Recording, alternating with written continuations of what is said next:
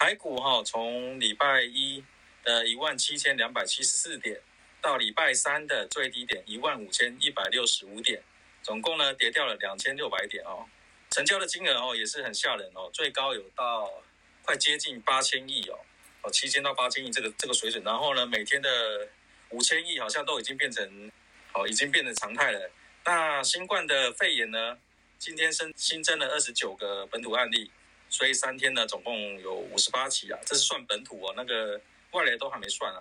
所以呢，大家那个在台北市吃饭啊，现在已经都要用那个实名制哦，你要登记。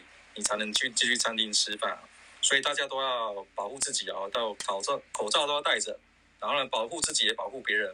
航海王呢，哦，最近翻船，大家都知道，这三天哈、哦，本来在五月十一，大都已经创新高，都已经那个股价都已经破百了，但是呢，哈哈，就三天连重挫哈、哦，违约的金额也都创新高哈、哦，哎，好像今天都破破一亿多嘛，对不对？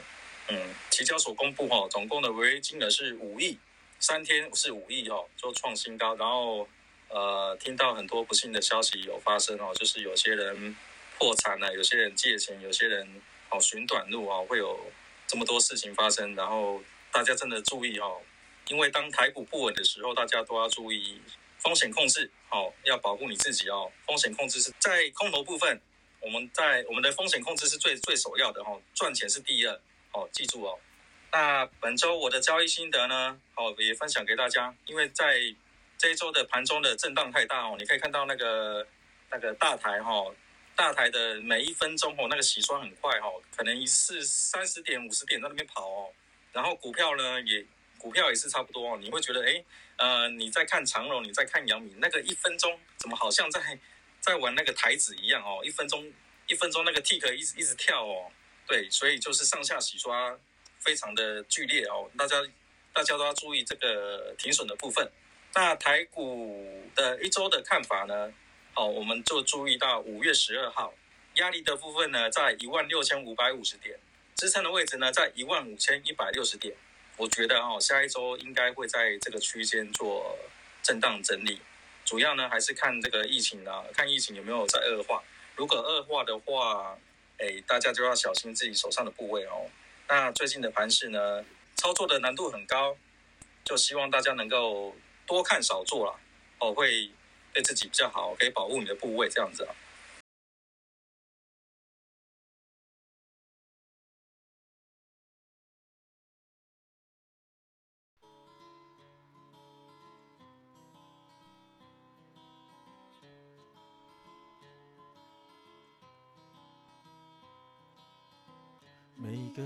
心里一亩一亩田，每个人心里一个一个梦，一颗呀一颗种子，是我心里的一亩田。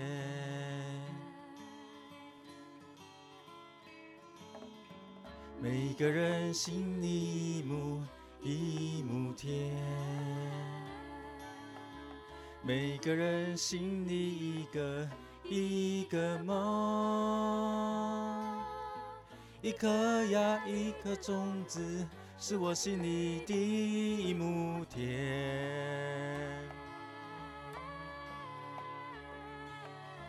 用它来种什么？用它来种什么？种桃、种李、种春风。用它来种什么？用它来种什么？种桃、种李、种春风。开尽梨花，春又来。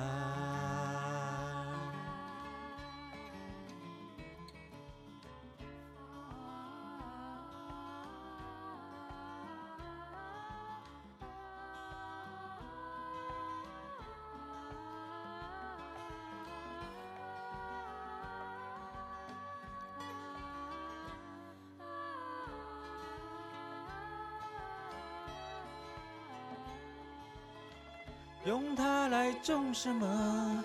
用它来种什么？种桃种李种春风，用它来种什么？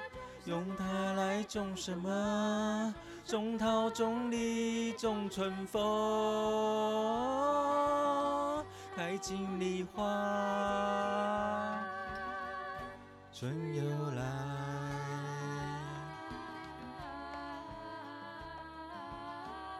那是我心里一亩一亩田，那是我心里一个不醒的梦。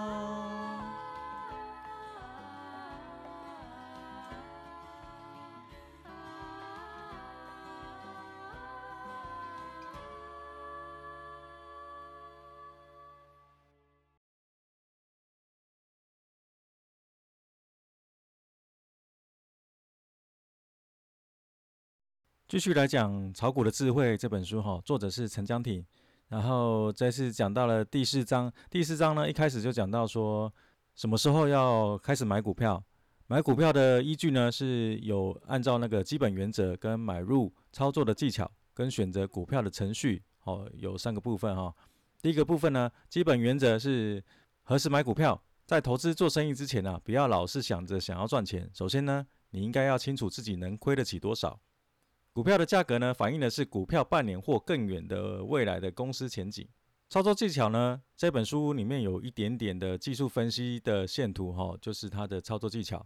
选择股票的步骤呢，分为第一个，什么是大势的走向？大势意思就是大行情了，哈。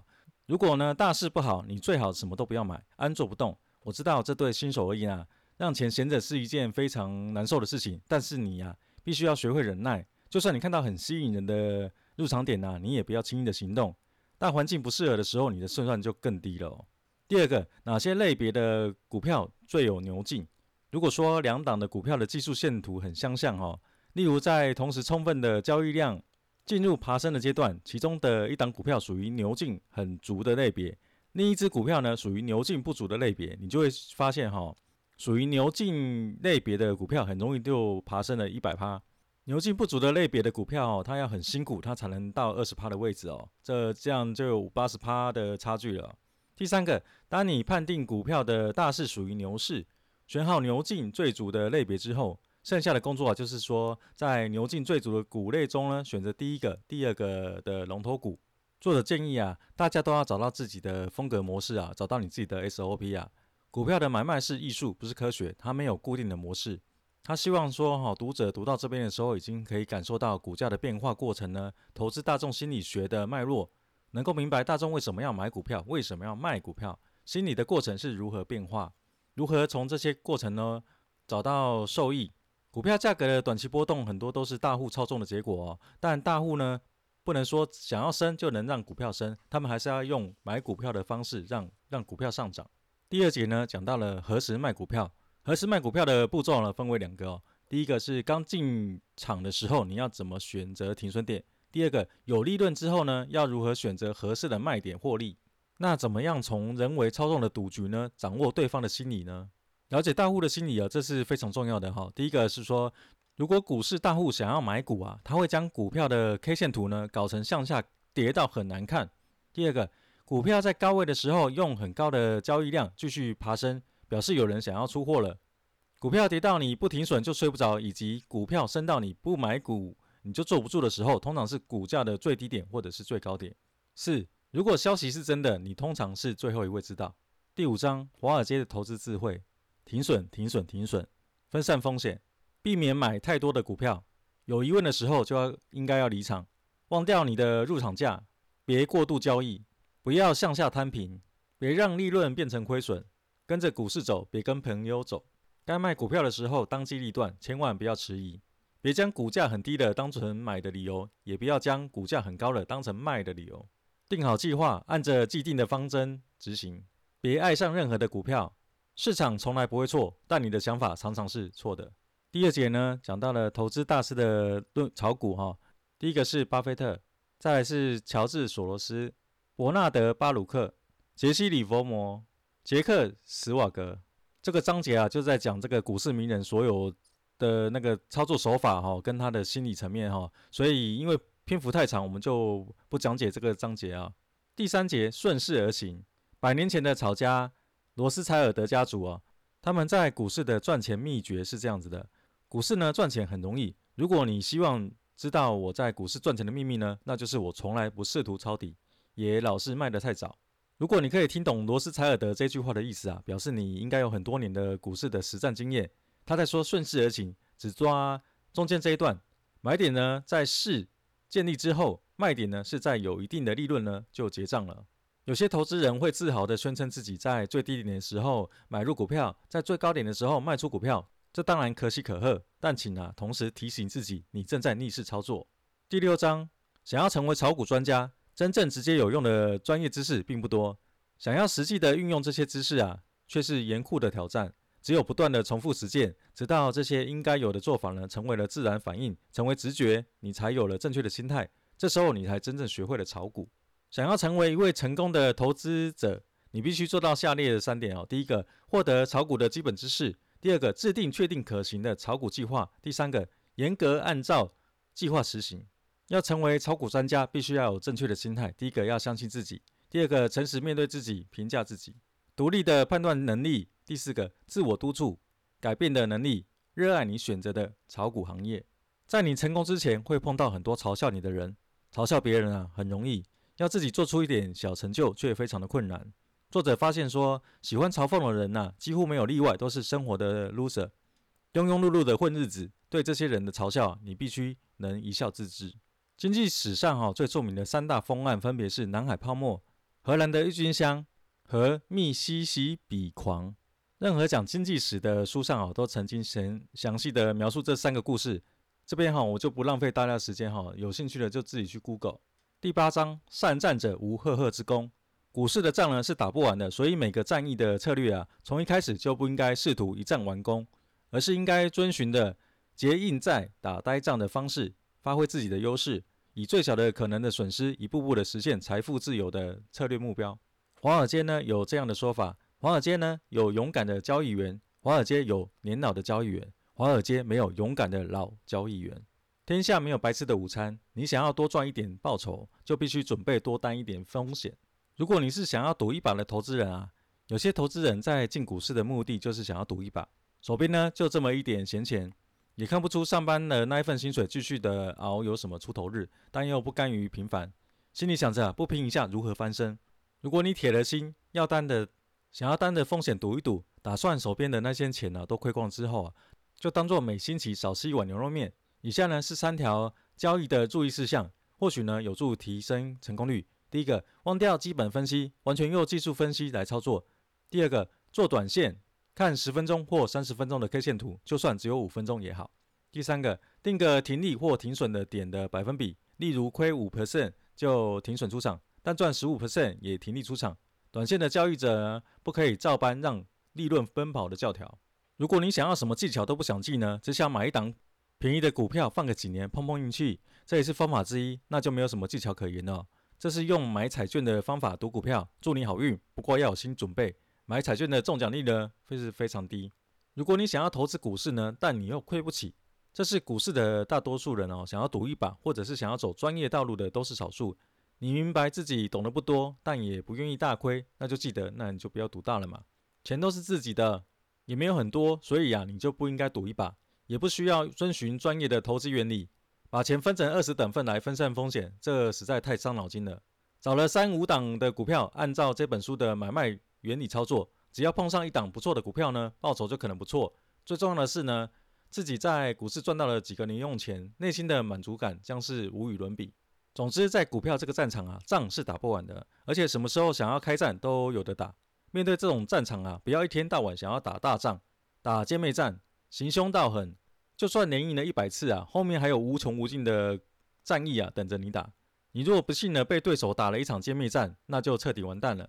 股市呢，还有一个特性，它不是零和游戏，它随着经济的增长而增长。只要有足够的耐心，充分的分散风险。只要在经济蒸蒸日上的国家长期跟随着股票大势，那一定就有正数的报酬，大家最后都可以成为胜利者。第九章，跟炒手们聊聊天，直到有一天呐、你已经知道你为什么能赚钱了，你已经有了一套的行动计划去重复赚钱的经历，你也清楚为什么会亏钱，你已经学会了及时的停损，亏钱呢不再成为心理负担，因为你知道啊，亏掉的钱很快就能赚回来。只要到了这个地步呢，你就已经知道自己已经能够炒股为生了。想要从股市赚钱呢，应该做正确的事。第一个是掌握时机，知道呢何时入市、何时旁观以及何时获利、何时停损。第二个金钱管理，知道如何的分散风险，何时多担风险。无论如何都要尽力的保本，本钱没了，游戏就更 over 了。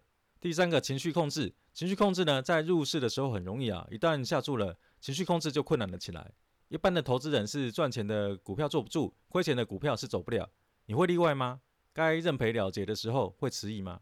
掌握时机、金钱管理跟情绪控制这十二句话背熟之后照着做，容易吧？这本书要教你的就只有这些，你根本就不需要是圣人。华尔街有个说法，如果啊你能在股市熬十年，应该能不断的赚到钱。如果熬了二十年呢？你的经验将有值得借鉴的价值。如果熬了三十年啊，那么你退休的时候一定是非常的富有的人。股票的运动并不遵循物理学规律，大众的心理才是推动股价的主要动力。因此啊，研究大众心理学是想成为行家的必备武器。炒股这一行的成功心态啊，就是在正确的时间做正确的事。其他的想法呢，或者是做法，都会让操作变了样。对金钱和名誉过于强烈的追求，都会让你啊失去内心的安静跟平静。在股市的直接反应呢，就是会试图快速发财，而快速发财的想法，就是在这一行呢是相当致命的哦。想通这一点，你会发现人生多了很多乐趣。人有很多缺点，其中最致命的呢，就是贪。当贪念太强的时候，你的为人做事、炒股都会变了样。情境平和的心境呢，是炒股成功的根本。最后，祝大家好运，都能在股市赚到大钱。今天这一集的节目就到此结束，谢谢大家的收听，拜拜。